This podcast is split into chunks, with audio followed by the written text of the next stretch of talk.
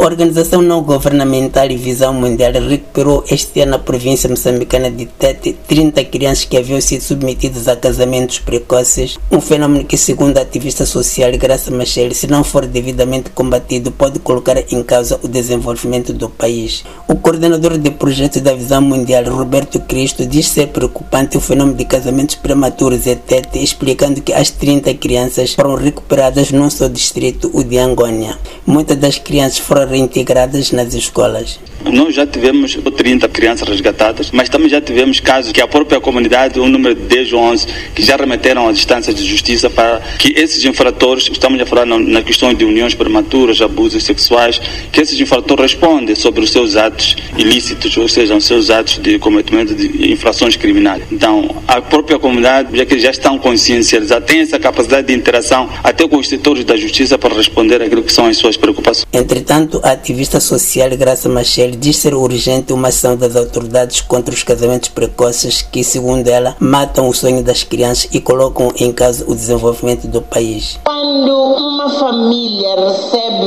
20 mil meticais em troca daquilo que se chama lobolo, quanto tempo é que aquela família vai viver a custa de 20 mil meticais? Quanto tempo? É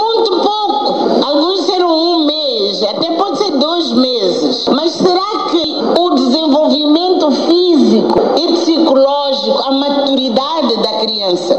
O corte dos sonhos vai 20 mesmo te cai. Dados mais recentes indicam que em Moçambique, uma em cada duas raparigas casa-se antes de atingir os 18 anos de idade e que as desistências das meninas da escola acentuam-se a partir dos 12 anos. A esposa do presidente da República, Isaura se diz que à escala nacional o seu gabinete está a desenvolver projetos destinados a combater casamentos prematuros que, em sua opinião, são um dilema. Este dilema cria impasses incalculáveis no desenvolvimento desta nação soberana, exige de cada um de nós um trabalho responsável e consciente com famílias, comunidades e crianças, de modo a capacitá-las para prevenir os casamentos prematuros e a gravidez precoce. Entretanto, a jurista Felizmina Moacha, do Gabinete do Provedor da Justiça, diz que uma correta aplicação da Lei de Prevenção de Uniões Prematuras que Moçambique adotou em 2019 pode mitigar este fenômeno no país. A lei prevê várias medidas, entre as quais proibir casamento de menores de 18 anos e também chamar a atenção e proteger a criança sobre esta celebração de casamentos diante de autoridades administrativas, tradicionais e religiosas. Por exemplo, o adulto